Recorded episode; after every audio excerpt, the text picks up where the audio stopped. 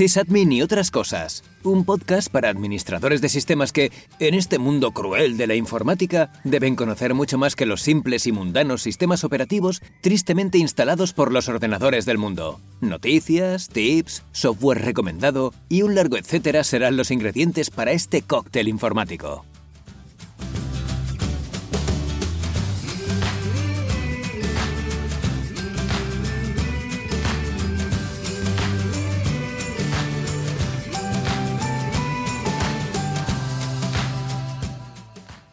Buenas a todos y bienvenidos a un nuevo episodio, a un nuevo capítulo de Sysadmin y otras cosas. Después de las dos entrevistas que tuvimos anteriormente, o mejor dicho, después de esa primera entrevista y esa segunda multi-entrevista, volvemos a retomar la tónica constante o la dinámica constante la dinámica habitual, mejor dicho, de este podcast. Aunque en esta ocasión no voy a hablar de un tema en específico sobre bases de datos, sobre sistemas y demás, sino que voy a volver a centrarme o voy a intentar llevar un poquito el hilo de, este episodio en referencia a la situación que tenemos actualmente, tanto en España como en el resto del mundo, eh, por culpa bueno, pues del coronavirus, ¿no? Ese COVID-19 tan, tan maldito y que tanto nos está, tantos quebraderos de cabeza nos está dando. La idea por la que ha surgido este episodio, por donde he querido tirar este episodio, ha sido ver un poco cómo está afectando eh, este, como ya digo, este virus, esta, esta parada internacional, ¿no? Eh, en referente al mundo que, que nos, nos, atañe a nosotros, que es la informática, la tecnología, las relaciones eh, entre personas gracias a la tecnología y demás.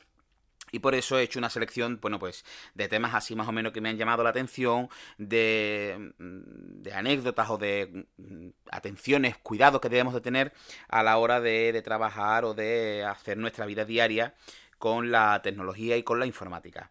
Así, bueno, pues si os parece vamos a empezar a hablar un poquito con la locura esta del COVID-19, eh, que yo creo que la gran mayoría de, personas que, que se dedican a la informática, no voy a decir todos, porque obviamente las generalizaciones son muy malas, bueno, pues estamos, estamos sufriendo o estamos viviendo, más que sufrir, porque yo creo que no es, no es un sufrimiento a fin de cuentas, es algo por lo que debemos de pelear muy fuertemente en nuestro sector, que es esto del teletrabajo, ¿no? Eh, a fin de cuentas, eh, esta situación de, de la, del coronavirus y demás ha hecho que las empresas pues se planteen un poco eh, la, dinámica de trabajo que teníamos hasta ahora, de tener que estar en la oficina constantemente, etcétera, etcétera. Ya lo hablé en el, en el episodio anterior, en, la, en esta multientrevista, como ya digo, estuvo Emilio Pérez, Javier Yussi, etcétera, etcétera, en el que yo por lo menos, no sé ustedes, pero yo, eh, por el, a consecuencia del coronavirus, pues eh, con esto del teletrabajo, yo trabajo más desde casa de lo que trabajaba en la oficina. Primero porque mm, te levantas menos, es decir, pierdes menos tiempo, ¿no? Porque la oficina quiera que no, ese, ese ambiente de, de, de, trabajo, de agobio, pues te levantas, estiras las piernas, hablas con un compañero, etcétera, etcétera. Yo por lo menos en el teletrabajo me levanto menos, pierdo menos el tiempo, Estoy mucho más concentrado en el trabajo. Me resulta más cómodo también esos dos o tres minutos de desconexión, porque solo, bueno, yo estoy en mi cuarto, tengo eh, el ordenador, tengo la pantalla, el teclado y demás, pero yo para esos dos o tres minutillos de desconexión, lo único que tengo que hacer, pues cojo, me voy al salón y, allí está, bueno, pues mi perrita, mi madre, mi hermana, etcétera, etcétera, ¿no? Entonces, quiera que no, estiras las piernas, hablas un poco, tal, tal, y vuelves a otra vez y quiera que no, oye, pues eh, es una alegría. Si es verdad que a nadie le gusta estar encerrado, ojalá podamos volver pronto, pero si es verdad que esto del teletrabajo pues ha servido para que las empresas al menos evalúen un, un, digamos un ensayo, un programa piloto forzado para que prueben esto de, del teletrabajo, de que realmente eh, España está ya preparada para, para, afrontar, no voy a decir a lo mejor tecnológicamente, porque sí es verdad que hay muchos trabajos eh, que han tenido que, enfrentarse a, abastecer de portátiles, a montar VPNs eh, a prisa y corriendo, etcétera, etcétera. Pero bueno, podemos decir que esto ha servido de punto de partida y que ojalá esto sirva para que las empresas digan, oye, pues el teletrabajo es algo que hay que tener en cuenta, de que la gente responde, porque eh, lo hablábamos ya digo en el, en el, episodio este de la multientrevista, eh, el trabajador que, mm, que trabaja bien o que es, digamos, rentable en persona en la oficina, pues también lo es en el teletrabajo, ¿no? Una persona responsable, una persona que trabaja, una persona que tiene claras sus tareas, sus quehaceres diarios, sus informes, etcétera, etcétera, lo va a hacer igual de bien en la oficina que, en su casa. Así que ya, yo creo que ya va siendo hora de que el empresario español se quite ese, ese dogma de, de querer tener a la gente controlada porque sí y, lo único que falta es el látigo como en tiempo de las galeras romanas de a ritmo de chasquido de tambor tener que, que remar, ¿no? Yo creo que también es verdad que nos toca a nosotros, los trabajadores, demostrarle demostrarle en, este, en estos tiempos a estos empresarios que, sí se puede confiar en nosotros, que somos una generación, o mejor dicho, que tenemos un trabajo que es muy, muy, muy positivo y muy encaminado a hacer, eh, como digo, esto del teletrabajo. Si es verdad que, que, bueno, pues que esto todavía tendrá que pasar por fases, porque esto ha sido muy muy, muy forzado todo, como ya digo, esas VPN obligadas, esos portátiles, pero bueno, ojalá que esto sirva para que las empresas a día de hoy se lo empiecen a plantear. Y yo no, no soy un fiel defensor del teletrabajo 100%. Yo considero que debe de haber una mezcla de las dos cosas. Tiene que haber un trabajo en remoto y un trabajo en físico combinados. Eh, yo soy de la opinión, a lo mejor, pues de cinco días, oye, pues a lo mejor dos haces físicamente en la oficina, repartidos en la semana y tres eh, remotamente, o viceversa trabajas tres en la oficina, dos desde casa, los vas alternando, y quiera que no, pues a la gente, oye, le estás dando una vida, le estás dando un bienestar, porque el tiempo que se ahorra la gente en, en los transportes, el dinero que te ahorras si vas en autobús, si vas en metro, si vas en moto, si vas en coche, vayas como vayas, pues estás ahorrando ese dinero, estás ahorrando ese tiempo, porque bueno, yo por ejemplo, mi oficina la tengo a 10 minutos de casa, yo me muevo en moto y en 10-12 minutos lo más tardar estoy en la oficina, pero hay gente a lo mejor que viene desde fuera de Sevilla a trabajar, hablo de, en mi, en mi caso, ¿eh? de las personas que conozco yo. Habrá otros casos que sean de otra forma, yo hablo de lo que conozco. Y como digo, hay gente que viene desde fuera de Sevilla, que hacen un camino de 40 minutos en coche, y oye, esos 40 minutos son primero 40 minutos a lo mejor que puede estar más en la cama, por lo tanto se traduce en las personas más descansadas, ese mejor descanso hace que la gente esté más feliz, esté más contenta favoreces a esa maravillosa palabra o a ese maravilloso concepto de conciliación familiar, de que la gente pueda pueda estar con su familia más tiempo.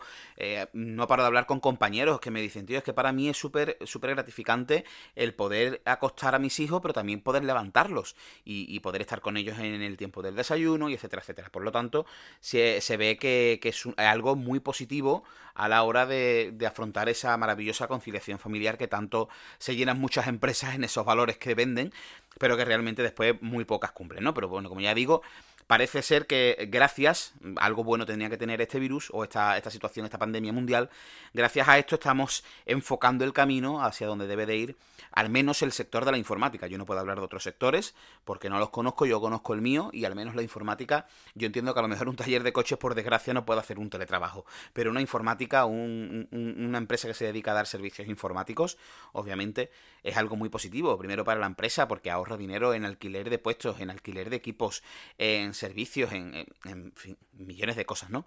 se pueden ir alternando los puestos. Si tú ahora mismo tienes, no sé, 400 personas trabajando en tu oficina y tienes que tener 400 puestos, teniendo teletrabajo, pues a lo mejor nada más que necesitas 200 y los otros 200 dejas de pagarlo mensualmente y eso lo cogerá otra empresa.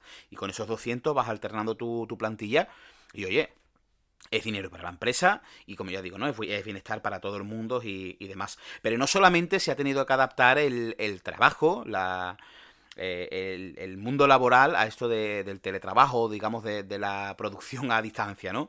También se ha visto cómo la educación se ha tenido que adaptar eh, de forma casi inesperada al siglo XXI. Que le iba a decir que la educación se iba a tener que adaptar al siglo XXI. Porque sí, yo entiendo, o me podéis decir, no, es que los portátiles, es que los centros TIC, es que los proyectores, sí. Pero lo que es la educación adaptada al siglo XXI, más allá de que haya que adaptar contenido como hablamos en el capítulo de Asir y demás, la, educación en pleno siglo XXI está todavía muy anticuada, muy del siglo XVII y XVIII. Los chavales que tengan que ir a clase, no estoy defendiendo que no haya que ir a clase, que no quiero que se transgiversen mis palabras, pero sí es verdad que se ha visto que cuando esta situación obligó a las universidades, a los centros educativos de formación profesional, a los niños de primaria, de secundaria, se ha tenido que obligar, entre comillas, a quedarse en casa y dar clases desde casa, pues como que el sistema estaba un poco en pañales. Eh, hace poco estuve hablando con un profesor, que espero dentro de poco tenerlo en el podcast, a Francisco Maestre. Eh, Paco, desde aquí te mando un abrazo si me estás escuchando. Eh, era mi profesor del ciclo y me decía, tío, he tenido que montar en un fin de semana la plataforma Moodle del centro porque antes no, no se tenía la necesidad, o el equipo educativo, el equipo directivo, mejor dicho, no tenía necesidad de montar una Moodle con los alumnos, con los cursos, con las asignaturas, con la... y lo tuvo que hacer en un fin de semana, meter a todos los alumnos de un instituto, desde primero de la ESO hasta segundo de bachillerato, más los ciclos formativos. Esto quiere, mm, a eso voy, que quizás nos esté haciendo replantearnos la vida en general, ¿no? Que por qué la educación no se puede adaptar también al siglo XXI. Vamos a dejar de, obligar a los chavales a tener que llevar mochilas cargadas de libros y de cuadernos a clase, que hoy en día se puede, mm, se puede, no sé, pues interpretar esto de la mejor manera posible. Yo entiendo que no todas las familias van a poder, pero bueno, yo estudiaría la forma de que se pudiese. Eh, hacer que las familias tengan un, no sé, una tablet, un portátil, un equipo informático, eh, tecnológico, para que los alumnos solamente con esa tablet, solamente con ese ordenador pueda ir a clase, pueda coger el apunte, pueda coger notas, pueda hacer sus deberes, pueda entregar sus tareas, etcétera, etcétera. Y me diréis, es que no todas las familias, bueno, pues ahí ya tendrá que entrar el gobierno y dar ayudas y etcétera, etcétera. Pero no me digáis que si se compra hoy en día una tablet, y no hablo una tablet de 80 euros o de 90 euros, no voy a decir ni Android ni Apple, de cualquier marca, de cualquier sistema operativo, pero bueno, por ese precio ya más o menos sabéis por dónde voy tirando, ¿no? No me refiero a comprar una tablet de 80 euros, una tablet que te puede durar tres meses. Me refiero a gastarse dinero, pues no sé, en una tablet en condiciones. Yo, por ejemplo, hablo de mi iPad. Mi iPad tiene, eh, lo compré en 2016, creo, en 2017. Y a mí el iPad me va perfecto y sé que me va a durar 4 o 5 años más. El desembolso que tuve que hacer fueron cerca de 400 y pico de euros porque yo fui comprándolo con Wi-Fi y, y 4G. Sí, lo compraba solamente con el Wi-Fi, era más barato y, después, bueno, pues el almacenamiento le compré el mínimo porque yo iba, a usar la, nube, así que me lo compré de 32 GB. Pero a lo que voy, 400 euros si te pones a sumar entre cuadernos, entre bolígrafos, entre libros, por más que te den ayuda del libro, que al final los padres siempre tienen que estar pagando. Cada curso compras una tablet en primero de la ESO y esa tablet le puede durar toda la ESO perfectamente a esa persona. Y no tiene por qué pagarlo íntegramente, por ejemplo, como aquí se daban en la Junta de Andalucía los portátiles y demás. Lo puede intentar sufragar una parte la, la, comunidad autónoma, sea la Junta de Andalucía, sea la que sea, y en otra parte, pues los padres, las familias, etcétera, etcétera. A las familias más necesitadas, pues darle más, más dinero, menos dinero. Eso ya habría que estudiarlo. Pero creo que quizás es también un buen empujón a que las clases vayan hacia el siglo XXI.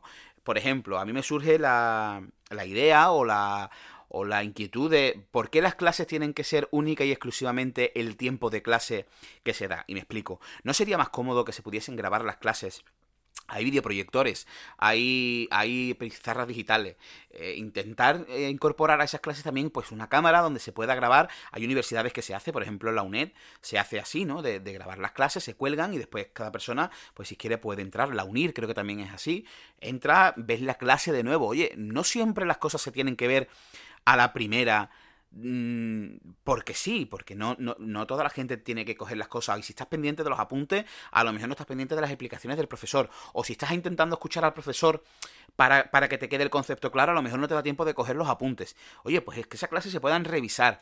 De que ese alumno pueda tener en su tablet, pueda revisar la clase. Hay que hoy en matemática, pues no sé, hemos dado trigonometría. Y no me acuerdo cuando la profesora ha explicado esto. Oye, pues coge la, su tablet, se pone en su clase, lo ve, escucha las explicaciones del profesor, tiene los apuntes de la pizarra electrónica que se la puede descargar en, su tablet y puede verlo todos los ejercicios que han ido haciendo. En fin, mil millones de cosas que eh, han hecho ver que la educación está en pañales en cuanto a tecnología. Estamos, señoras y señores, en el siglo XXI y va siendo hora de que la educación se adapte a, estas necesidades. Así hay que ir a clase, muy bien, pero oye, que no pasa nada por incorporar esas plataformas, vamos a quitar ya pesos de, de las espaldas de los, de los chavales, oye, que, que, un día normal y corriente son seis asignaturas en, en la ESO, por ejemplo. No voy a ponerme ni en un ciclo formativo porque en el ciclo formativo, eh, en muchos, no voy a decir en, la, en todos, pero en muchos no hay libros, son apuntes de PDF, etcétera, etcétera, ¿no? Pero en el colegio, en, primaria y en secundaria, el libro es obligatorio por asignatura. Oye, un chaval de, de 12, 13, 14 años que está en formación, su espalda, su organismo, etcétera, etcétera, tiene que ir cargando con seis libros a clase seis libros con sus cuadernos, porque además los profesores hay ciertos que te dicen, no, yo mi cuaderno individual, no quiero archivadores que tengan todas las asignaturas, cuadernos individuales, más los lápices, más esto, más si tienes plástica, los colores, más. Oye, mm, vamos a dejar de, mm, de, ser tan materialistas en cuanto a la educación y a lo mejor la, educación donde, donde, debe de cambiar. Primeramente, materiales ya más adaptados a, hoy en día, pero a lo mejor la educación lo que necesita madurar es esa, ese pensamiento de que hay que hincar codos en un libro físico y, demás, ¿no?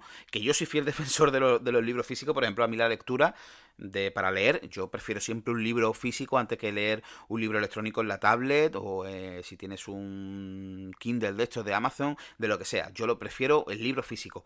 Pero voy, me refiero en el tema de la educación, ¿no? el poder adaptar esta estas tecnologías, estas nuevas tecnologías, oye, a, la educación que ya va siendo hora de que demos ese salto. Y como digo, bueno, pues no solamente en el trabajo se ha tenido que hacer a prisa y corriendo, sino que también en la educación. Así que ojalá que todo esto sirva y no quede eh, eh, en... Eso fue la crisis del coronavirus y se acabó. Ojalá esto sea como en plan que los institutos, que las consejerías de educación, que el Ministerio de Educación se siente y diga, señores, esto hay que cambiarlo, esto se tiene que mejorar y tenemos que ir hacia adelante, tenemos que mirar al futuro y tenemos que dar unas nuevas eh, herramientas, a fin de cuentas, para intentar hacer que los alumnos sean más, más productivos y sufran menos en cuanto a las clases y demás, ¿no? Yo eh, es una idea que tengo y siempre me, me, daría cosa, o sea, me alegraría, ¿no? Por las nuevas generaciones, pero a mí me hubiese gustado vivir ese colegio, ese colegio del siglo XXI y no tan arcaico como, como el que he vivido y porque por el que por desgracia todavía a día de hoy siguen pasando nuestra juventud, ¿no? Y como digo, bueno, pues el teletrabajo, los trabajos, lo mismo, ¿no?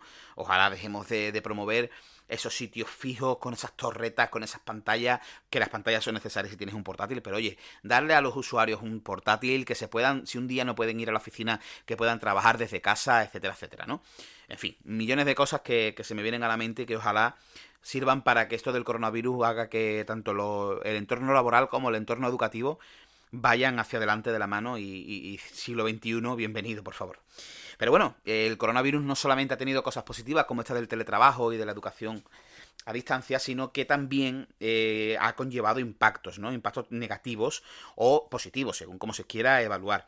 Ha habido un claro auge de, de software para videoconferencias, reuniones y demás, sea por trabajo o por educación, eh, donde encontramos, bueno, pues eh, el típico ya de toda la vida, eh, tenemos Skype, tenemos el Facebook Messenger también, tenemos Google Duo, que es un nuevo servicio de Google porque va a cerrar Hangouts y va a dejar Google Duo, o Hangouts va a, pasar solamente para empresas, quiero recordar. WhatsApp, por ejemplo, que WhatsApp hasta ahora solamente permitía videoconferencias de cuatro personas. Ya en la última actualización de Android y iPhone permite hasta 8 usuarios, son pocos, pero bueno, poquito a poco va ampliando. Telegram incluso ha dicho que, va a tener que incorporar las videollamadas a su servicio porque a día de hoy no lo tiene y le parece una, herramienta importante, ¿no? Para, para seguir creciendo. Eh, Jitsi, que es una plataforma de código libre que también ha cogido un boom enorme.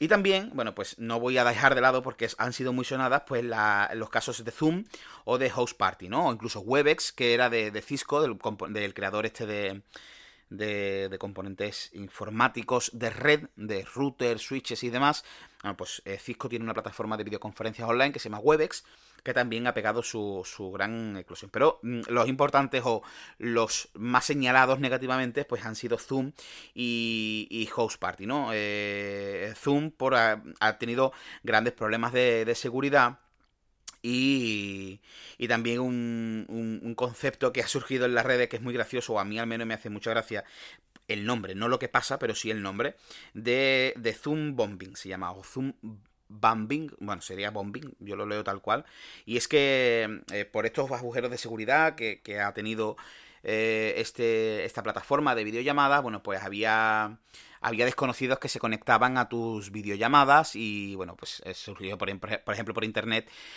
ese caso de, de, esa clase que estaban haciendo videoconferencia online de, de, una clase de Estados Unidos, que lo recordar, y se coló, bueno, pues un pederasta y empezó a, a mostrar imágenes de pornografía infantil. Obviamente, esto es algo muy reseñable negativamente para Zoom. Que, que, es curioso porque eh, en diciembre de 2019, es decir, hace cinco meses prácticamente, eh, contaba con 10 millones de usuarios y en marzo eh, cerró el mes con 200 millones de usuarios. Es decir, el crecimiento exponencial ha sido increíble. Y esto, pues, eh, se está diciendo de que Zoom va a morir de, popularidad. Es una lástima porque tenía muy buenas ideas, es una, plataforma que está bien enfocada, pero el tema de la seguridad no, no lo tenía muy bien desarrollado, dado que, mm, bueno, pues que obviamente empezaban a decir que sus servicios estaban cifrados de punto a punto, cosa que, es, mentira, no estaba no estaba cifrado de punto a punto, después ya tuvieron que explicar de que no siempre era así, que era bajo ciertas condiciones. Incluso hubo un fin de semana en el que se enrutaron las llamadas, eh, o videollamadas mejor dicho, a servidores en China, lo cual fue un poco raro, ¿no? Porque todas las videollamadas pasaron, todos los datos pasaron por eh, esos centros de, datos chinos que no, no, sabemos muy bien por qué, pero pasaron por allí y, bueno, pues no, no, es algo que te ofrezca seguridad. Encima, como ya digo, no tiene, una, no tiene un cifrado punto a punto, por lo tanto la seguridad es, es ínfima, es muy negativa. Ha llegado hasta el punto en el que Elon Musk eh, lo prohibió para sus trabajadores de Tesla y de SpaceX y demás. Eh, y también incluso el FBI o la NASA tuvo que decir que no se usara. En mi trabajo personalmente llegó un correo un día y, dijo que, por favor que se evitara a, todas las formas posibles que se usara Zoom, que si había algún cliente que por narices tuviese que usar eh, Zoom, pues que lo comunicara y que intentarían buscar alguna alternativa porque no, no, era nada fiable. Yo he leído por internet que bueno, que esto fue algo concreto, de una versión concreta. No sé, no he, no he, querido investigar mucho más allá de si eso se ha solucionado o no, porque no es una plataforma que yo haya usado ni que vaya a usar. Creo que hay muchas alternativas. En el momento de que una eh, falla o tiene problemas, ¿para qué continuar habiendo tantas, no? Porque, por ejemplo, eh, Host Party también tenía rumores de hackeo y no ha sido una aplicación que yo haya usado. Teniendo WhatsApp, teniendo Skype, teniendo Jitsi, teniendo, no sé, ¿no? Hay millones de, plataformas que puedes usar. ¿Para qué me voy a centrar en dos o, en Zoom que estaba teniendo tantos problemas de, de, seguridad, ¿no? No creo yo que, que, sea necesario quedarse ahí porque sí eh, eh, usando esta plataforma. Incluso recuerdo que leí alguna noticia de que se habían interceptado millones, bueno, millones, una exageración, ¿no? miles de, instaladores que, varios hackers habían, habían descargado, habían implementado instalaciones de malware y la habían vuelto a colgar en internet. Es decir, tú te descargabas el instalador de Zoom, pero por detrás eso ya estaba modificado, estaba alterado y lo que hacía era instalarte malware en tu, en tu equipo. Por lo tanto, yo no, no considero de que sea necesario pasar por ahí, por ese tipo de software, cuando hay tantas alternativas como, como digo. Pero bueno, no solamente el software para videoconferencias ha sufrido ese, ese boom, también hemos encontrado eh, el software para equipos, para trabajos en equipos, eh, bueno, pues como GitHub, por ejemplo, que GitHub antes había una diferencia, ya hablaremos en el podcast de qué es eso de Git, de GitHub, GitLab y demás, pero hasta, hasta hace poco eh, GitHub no permitía que los proyectos privados tuviesen colaboradores, sí, varios colaboradores sin tener una cuenta de empresa. ¿Vale? Eh, GitHub, no sé si lo sabéis, hace poco lo compró Microsoft. Eh, hay mucha gente que ha migrado de, GitHub porque no se fía de, esto de Microsoft y demás. Pero bueno, Microsoft está dando pasos bastante curiosos y bastante correctos. Y, una de las cosas que ha hecho ha sido precisamente quitar esa limitación, ¿no? De, de que los proyectos privados se puedan compartir y puedan tener colaboradores aún sin, sin tener una cuenta de, de empresa, ¿no? Hay otro software para trabajos en equipo, pues como por ejemplo Microsoft Teams, por ejemplo es el que yo uso en la empresa y la verdad es que me parece una herramienta muy cómoda. Antes teníamos Skype eh, for Business y a mí me parece el Microsoft Teams, me parece mucho más completo y mucho más dinámico, ¿no? Porque tiene, aparte de, poder crear grupos de personas, a poder, mm, además de, de tener toda la organización metida, etcétera, etcétera, bueno, pues tienes esa, esa compartición de documentos rápido, que tienes un directorio separados por grupos si quieres, la chorrada de los GIFs, que me parece súper bueno cuando estás en una charlando con los compañeros en ese momento del café o de tal, oye, pues mandas un GIF, te ríes, tal, tal, o sea que creo que es una herramienta bastante completa. Tenemos también por ahí a que es una gestión de proyectos y demás mediante tableros, que yo lo usé cuando estuve en Hormigas en la Nube, y la verdad que me parece una herramienta bastante completa. Si no la conocéis, os invito a que le echéis un, ojo. Se llama Trello, tal cual. Eh, incluso hay empresas que han usado Discord, aunque se, eh, esta plataforma eh, tenga más su auge o digamos su nicho de mercado esté más enfocado a, a videojuegos, partidas online y demás, bueno, pues hay empresas que han encontrado en Discord con esto de las salas y demás, pues una herramienta más en la que trabajar en equipos y demás, ¿no? Y bueno, pues otras herramientas súper útiles, pues TeamWeaver, que ya lo conocemos, ¿no? Para esas conexiones en remoto para, hacer, para dar asistencia. Hay muchas empresas que la asistencia informática en su edificio es física, ¿no? Tú pones una incidencia, pones un ticket y el personal de informática pues baja o sube donde tú estés, con, eh, me refiero en cuanto a la oficina de, de, asistencia informática y, y, va y te mira el equipo, te soluciona los problemas, tal. Bueno, pues con esto del TeamWeaver pues eh, como eso no lo podemos hacer porque estamos en remoto y no se puede salir a la calle, bueno, pues te conectas en escritorio remoto, haces las cosas que tienes que hacer, etcétera, etcétera. Eh, la propia nube, obviamente, ha sido una de las herramientas también que ha sufrido un fuerte auge. Eh, obviamente, pues Google Drive, Dropbox, etcétera, etcétera, para compartir documentos, para para edición de documentos en líneas en equipos, etcétera, etcétera, ha tenido su, su auge, ¿no? Incluso Tugel, que también es otra herramienta que yo descubrí cuando estaba en Hormigas en la Nube. pero esta herramienta es eh, más que nada para autónomos, ¿no? Y para freelance. Eh, a fin de cuentas, un temporizador. Y lo que hace es que tú cuando le das, le puedes poner una etiqueta, le puedes poner un proyecto y ves qué tiempo has tardado en cada proyecto, ¿no? Pues imaginarse, eh, no sé, un programador freelance que tiene que hacer cuatro, cuatro aplicaciones pues, eh, oye, pues he tardado tanto tiempo en implementarla con la API de no sé qué, pues he tardado tanto tiempo en hacer esta parte, he tardado tanto tiempo, bueno, pues te generaba un informe de tiempos y demás que la verdad es que es bastante, bastante curioso y es una de las herramientas que más ha aumentado su descarga, el número de descargas en, en, esto de, en estos tiempos del coronavirus, ¿no? Eh, seguimos, seguimos haciendo, hablando un poquito de, de las consecuencias de, de este COVID. También, obviamente, no podían faltar eh, los fraudes o las conspiraciones, obviamente. Eh, los fraudes, bueno, pues eh, lo típico, ¿no? Los bulos en WhatsApp, por ejemplo, que incluso la gente se ha enfadado porque WhatsApp había dicho que iba a limitar el reenvío de información falsa. O sea, es decir, tú sabes que estás generando o tú sabes que estás moviendo información falsa WhatsApp te dice, oye, esto lo voy a limitar porque no me parece correcto de que tú estés dando una información que sea incorrecta, o no, es fehaciente, no es real, es un bulo, y la gente se enfada porque le hace eso y le dice que le coarta su libertad de expresión.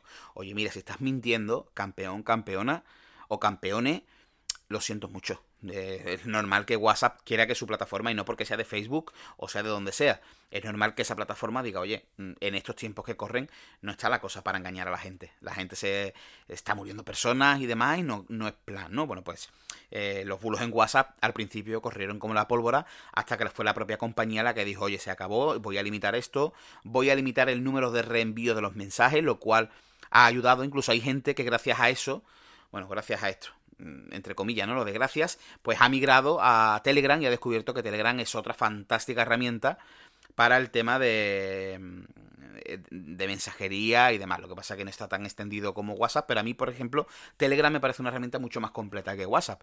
Por aquello de los grupos, por aquello de los canales, en fin, eh, millones de cosas, ¿no? Los stickers que ahora en WhatsApp están tan de moda, en, en Telegram llevan años, ¿no? Ya están cansada la gente de Telegram de los stickers de la de tiempo que llevan, ¿no? Otra de, los fraudes que han surgido ha sido la solicitud de ayudas económicas fraudulentas, ¿no? Aprovechando estos, estos tiempos, bueno, pues el típico mensajito de envía dinero a tal para la ayuda del COVID o envía esos mensajes han corrido ahora mismo como como la pólvora y es una, es una, es una pena, ¿no? Otra de las medidas, otra de, de las cosas que han vuelto a retomar, que si escuchasteis el episodio de, de, los virus informáticos os sonará, pues ha sido el phishing mediante correo electrónico, ¿no? Ese correo electrónico que suplanta, hace una suplantación de identidad que la gente pincha y se cree que a lo mejor está entrando en su banco, o se cree que está entrando en su cuenta de Netflix, o se cree que está entrando en donde sea, y bueno, y al fin de cuentas lo que está haciendo es un ataque de phishing, ¿no? De suplantación de identidad, tú me metes tus datos y ya voy a tener los datos de tu tarjeta, voy a tener tu usuario y tu contraseña de Netflix, etcétera, etcétera, ¿no? Eh, a consecuencia de esto también las estafas en las compras online, ¿no? Sobre todo con el material...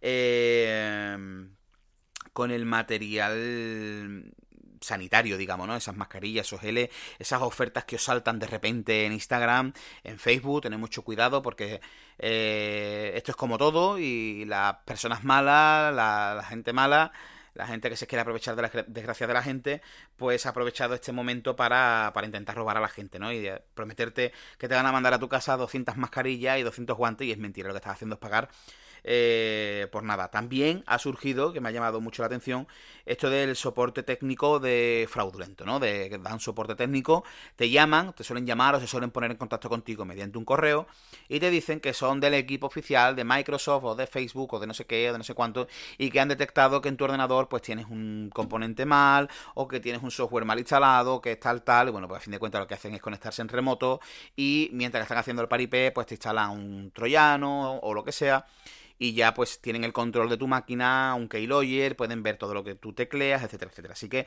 por favor, tened mucho cuidado, mucho sentido común a la hora de comprar, de acceder a los links, los correos electrónicos si son de gente que no conocéis ni, ni lo abráis, o no, no cliquéis, lo podéis abrir, pero no cliquéis en ningún enlace, no descarguéis ningún documento adjunto. Esto ya, de hecho, como ya digo, lo hablamos en el episodio de de, los virus informáticos y está bien que, lo, ve, que lo veáis, ¿no? Sobre todo por, refrescar la forma en la que eh, hace 20 años intentaban coger tu información, pero es que eso a día de hoy sigue estando vigente, ¿no? Eso del correo electrónico no va a morir nunca porque es una herramienta que usamos eh, en nuestro día a día. También han surgido, como no, las fake news y una de ellas ha sido que, la culpa de este COVID-19 pues ha sido por las antenas que se estaban instalando ya del, del 5G, ¿no? De hecho, eh, en el Reino Unido ya hay varias antenas que han sido atacadas y quemadas, ¿no? Porque la gente se, se ha vuelto loca y dicen que los conspiranoicos, los de gorrito de aluminio, dicen que esto del COVID-19 pues es culpa de las antenas y de las redes eh, del 5G, ¿no? Que son capaces de alternar el ADN humano, en fin, una paranoia y una barbaridad enorme. Incluso hay empleados de compañías de telecomunicaciones que han sido insultados y amenazados e increpados en mitad de la calle por trabajar en esas empresas y por decirle, oye, que es por culpa vuestra, que esto es culpa vuestra, etcétera, etcétera, ¿no? Así que, como ya digo, los fake news, o sea, eso de, de que la gente culpe de esto a las antenas 5G, bueno, pues como siempre, ¿no? Esto es... Hay que tener mucho cuidado con las cosas que se leen y las cosas que nos creemos. Eh, otro dato reseñable que me ha parecido muy importante o me ha parecido muy llamativo en esto de, del repaso de lo que ha mm, el repaso de lo que ha pasado en, esto del COVID-19 ha sido que los usuarios españoles, y no hablo ya del mundo, los usuarios españoles, han aumentado en un 50% sus compras en la dark web. O sea, están buscando eh, comprar ilegalmente, pues lo de antes, ¿no? Productos sanitarios, drogas y armas. O sea, hay gente en España que está buscando eh, en, la, dark web eh, comprar armas para tener en su casa porque creen que, bueno, que esto va a ser una, una apocalipsis zombie y que van a entrar en tu casa y que le vas a tener que disparar con, con lo que tengas a mano para defenderte, ¿no? Yo recuerdo que no estamos en Estados Unidos, que tengáis cuidado con esto de comprar armas y sobre todo de comprar en general en la dark web. La verdad que es que hablamos de un aumento del 50% que es muy, muy, muy llamativo, ¿eh? Un aumento del 50% es muy llamativo. Como no, en esta época también ha habido un claro auge en las aplicaciones para ligar. ¿eh? Tinder, eh, Badu, Mythic, Adopta un tío, etcétera, etcétera. Todas las que haya, que no me conozco los nombres, he apuntado las más llamativas de la noticia que leí. Eh, obviamente, bueno, pues la gente diciendo, voy a estar en mi casa, voy a estar aburrido, voy a estar aburrida, pero como no sé lo que va a durar el confinamiento, oye, pues no voy a perder la oportunidad y si ya voy eh, conociendo personas para cuando se termine esto, pues esa tarea, esa, ese camino que ya tengo recorrido. Y han sido las propias aplicaciones las que han dicho, oye, ha sido increíble el aumento tanto de descargas como de uso como de el tiempo hablando dentro de la, de la, propia aplicación. Es decir, usuarios que antes no entraban casi nada, ahora están muchísimo tiempo dentro, hacen muchos swipes, que es el, concepto que se tiene, eh, no sé si habéis visto la publicidad, por ejemplo, de, de Tinder, ¿no? Que si deslizas hacia la izquierda eh, digamos que desechas conocer a esa persona y si le das hacia la derecha, pues se produce, eh, no sé, una afinidad, tiene una palabra, pero no sé cómo es, un match, ¿vale? Se produce un match entre dos personas y si las dos coinciden, pues se conocen. Lo estoy explicando por si no conocéis cómo es el concepto. Entonces, ese swipe, ¿no? Hacia la derecha se ha, se ha, pronunciado, no hacia la izquierda, sino a la derecha. Es decir, quiero conocer a alguien, sea como sea, y cueste lo que cueste. Así que toda la derecha, toda la derecha, toda la derecha, toda la derecha. Así que es, es increíble, ¿no? Eso de, Incluso decían en el informe que, la gente está subiendo cada vez más fotos, mejores fotos con mejor calidad y que la gente está retocando muchísimo, porque a fin de cuentas estos son datos estadísticos, están mejorando mucho su perfil, es decir, se están, cuidando mucho la forma en la que escriben su perfil, su descripción, para intentar llegar ¿no? a, esa, esas personas y entrarle mejor por el, por el ojo. Y bueno, también eh, me ha parecido muy curioso porque hay también aplicaciones para ir a misa online. No sabía que existían estas aplicaciones, pero sí, hay aplicaciones que te las descargas y pues, te lleva para dar una misa online. Me ha parecido súper, súper curioso. Hay una noticia también que me ha llamado mucho, mucho la, la atención y es que grandes fabricantes de, informática como Nvidia, IBM, Intel, Lenovo, en fin, etcétera, una gran, una gran lista de, fabricantes de informática, pues han dicho que van a donar super equipos para la lucha contra el COVID-19, para esos datos estadísticos, para ver cómo se puede propagar el virus, cómo se puede frenar, etcétera, etcétera. Así que, oye, me parece muy bien, me parece muy encomiable que estas grandes empresas que tienen tanto poder y que a fin de cuentas pueden hacer super equipos en condiciones, pues los donen a la ciencia y demás.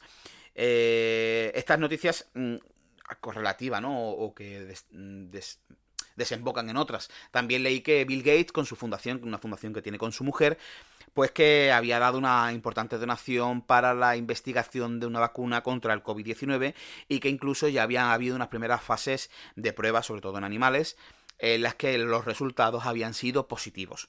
Por lo tanto, se ve que, bueno, pues que el mundo de la informática, dentro de lo que cabe, está ayudando a, dentro de sus posibilidades, está ayudando en esto, en la erradicación, mejor dicho, de, de este, de este maldito virus que tenemos encima, ¿no? Y, bueno, ya así a modo de resumen, a modo de, de, desglose final de este episodio, eh, ¿cómo creéis que va a cambiar el mundo a partir de ahora? O sea, porque, por ejemplo, aquí en Andalucía eh, han dicho que, las medidas que se van a adoptar de aquí a nada para que empiecen a abrirse los comercios y demás, pues por ejemplo, que los desayunos van a durar 30 minutos, que las comidas van a ser como máximo de 4 comensales y durante 90 minutos.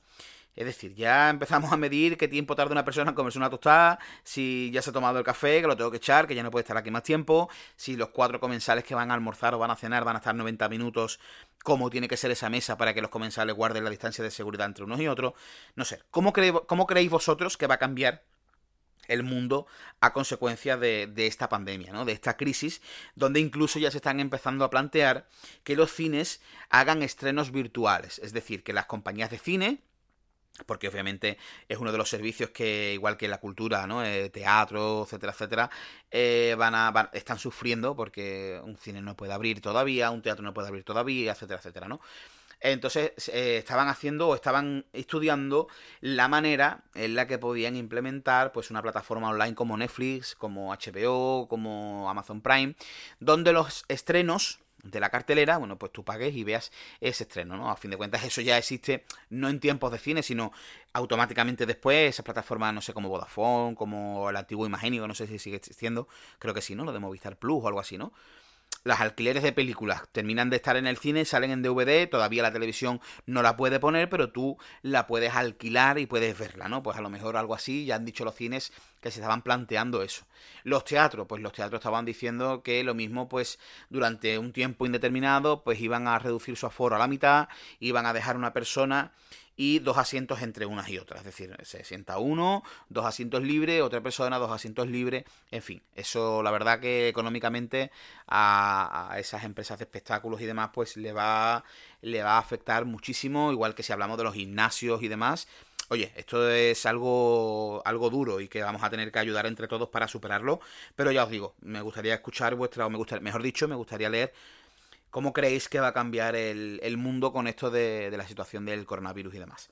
Yo nada, me despido, deciros que, en, esta, en estas dos semanas he hecho también mis cositas informáticas, eh, he vuelto a Ubuntu, aunque parezca mentira, eh, mi, amigo Yoyo Fernández, que desde aquí le mando un saludo enorme. Y Yoyo, ya sabes que dentro de poco tenemos pendiente una entrevista porque quiero que toda la gente de Sysadmin y otras cosas te escuche, porque eres un tío que desprende sabiduría tanto de Linux como de Apple a punta pala. Eh, él no paraba de poner tweets de que Ubuntu Focal Fossa, la versión 20.04, que ya va a ser LTS, es decir, va a tener soporte eh, ampliado. Me parece que son cuatro años lo que tiene las LTS.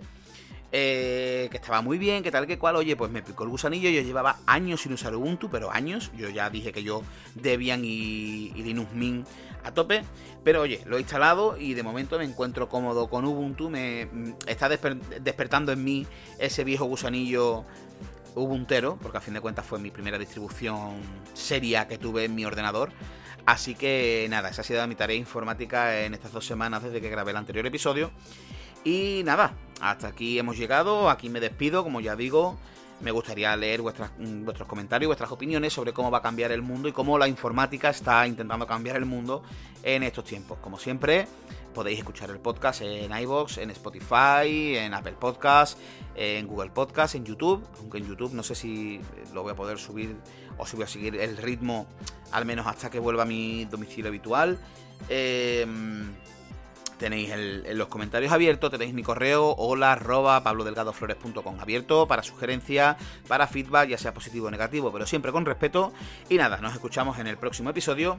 Hasta entonces, un saludo.